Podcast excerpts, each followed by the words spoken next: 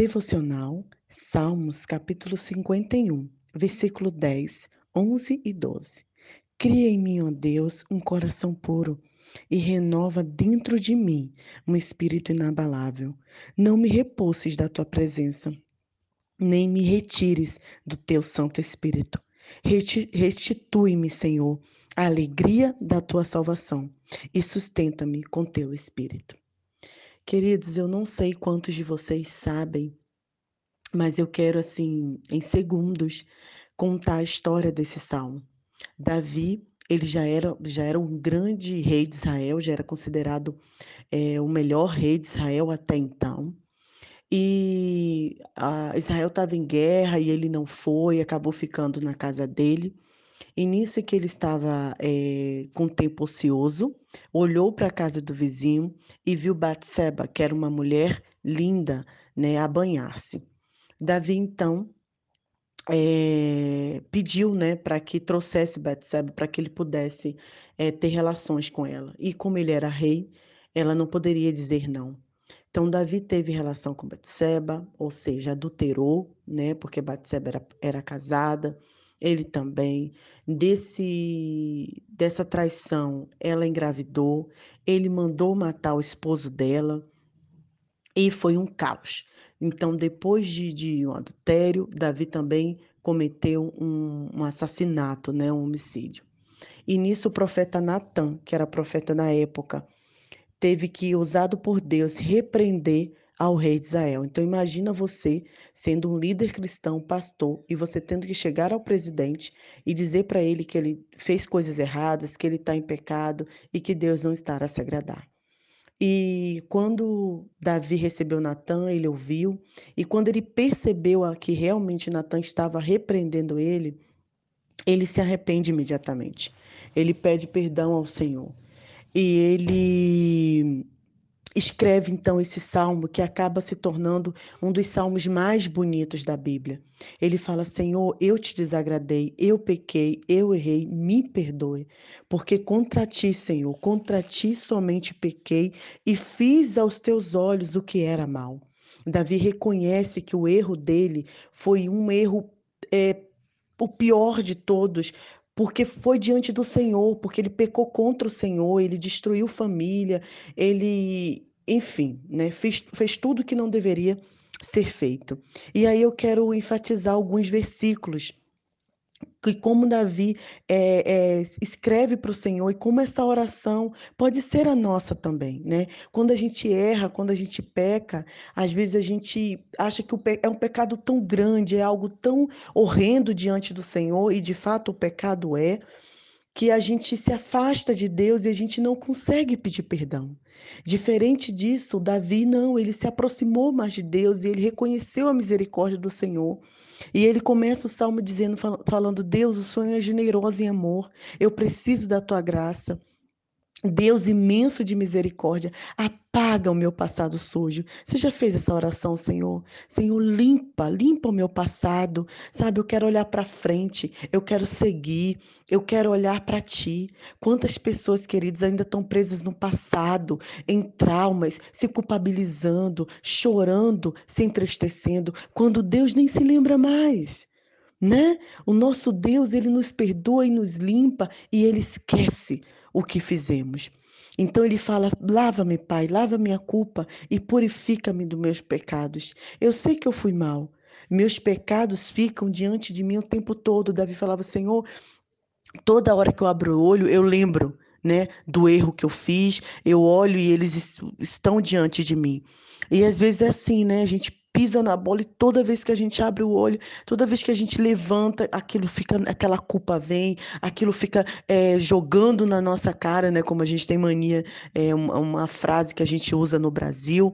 Mas ele fala assim: Deus, eu sei que eu te ofendi. Eu sei que o Senhor viu o que eu fiz. Mas o que decidires sobre mim será justo. Eu andei afastado de ti por muito tempo e ele diz que antes mesmo, né, dele nascer, a gente já já é pecador, né? E muito interessante porque o Davi era rei, o rei de Israel, o rei do povo de Deus. Mas Davi que reconhece que mesmo ele sendo servo do Senhor, ele estava afastado de Deus. Será que você não tem andado assim? Quanto tempo você está frequentando os templos, ou assistindo os cultos online, ou, ou ajudando, né, entre aspas, na igreja, ou participando de ação social, ou você é até um líder e missionário. Mas, na verdade, você está afastado de Deus. Queridos, é possível, infelizmente, a gente servir ao reino e não servir ao rei. Quantas pessoas estão afastadas de Deus? E aí ele fala: o que deseja, Senhor, é a verdade, de dentro para fora. Entra em mim e concebe uma vida nova e verdadeira. Entra em mim e concebe uma vida nova e verdadeira. Ontem nós conversamos sobre isso, sobre adorar a Deus apenas por fora, né? Sobre adorar a Deus apenas com ritos, com religiosidade. A gente já conversou sobre isso. Deus não se agrada. Ele quer uma mudança de dentro. Ele quer aquela mudança que vem. É transforme a gente de uma maneira. Ele não quer uma mudança que mude a nossa roupa. Ele não quer uma mudança que mude o nosso jeito de falar. Ele quer uma mudança que mude o nosso interior. E ele continua: Purifica-me, sairei limpo. Lava-me como um esfregão e terei uma vida nova. Põe em mim uma música alegre, Pai, e conserta meus ossos quebrados para que eu possa dançar. Tira-me, tira minha mancha. Deus faz um novo começo em mim. Dedica uma semana para organizar o caos da minha vida. Querido, eu chego a me emocionar Olha que lindo, faz um novo começo. Sempre é possível recomeçar. Não deixe que o inimigo fique te culpabilizando, sabe? É te desanimando. É possível recomeçar. Dedica. Ele fala: Senhor, por favor, organiza o caos da minha vida. Você já se sentiu assim? Como a sua vida está um caos, sabe? E você para e fala assim: Pai, organiza esse caos. Não me jogues fora, não me abandone. Traze-me de volta. Dê-me a chance, Pai, de ensinar os teus caminhos às pessoas. Sabe como eu erro, Pai? Me ajuda a dizer para as pessoas que, que, que é possível é, continuar.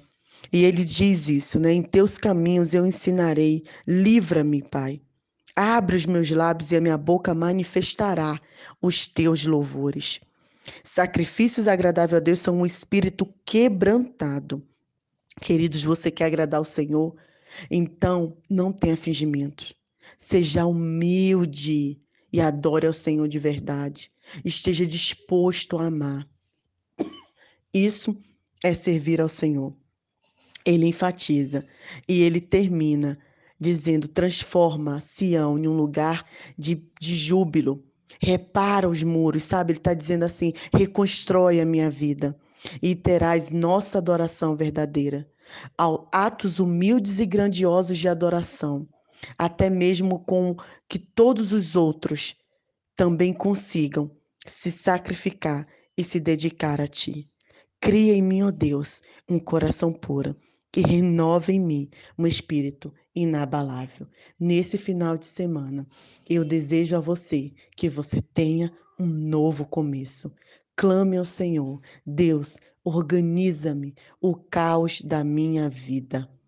Cria em mim, ó Deus, um coração puro e renova-me um espírito inabalável e restitui a alegria da salvação. Um excelente final de semana. Nai Duarte, Moçambique.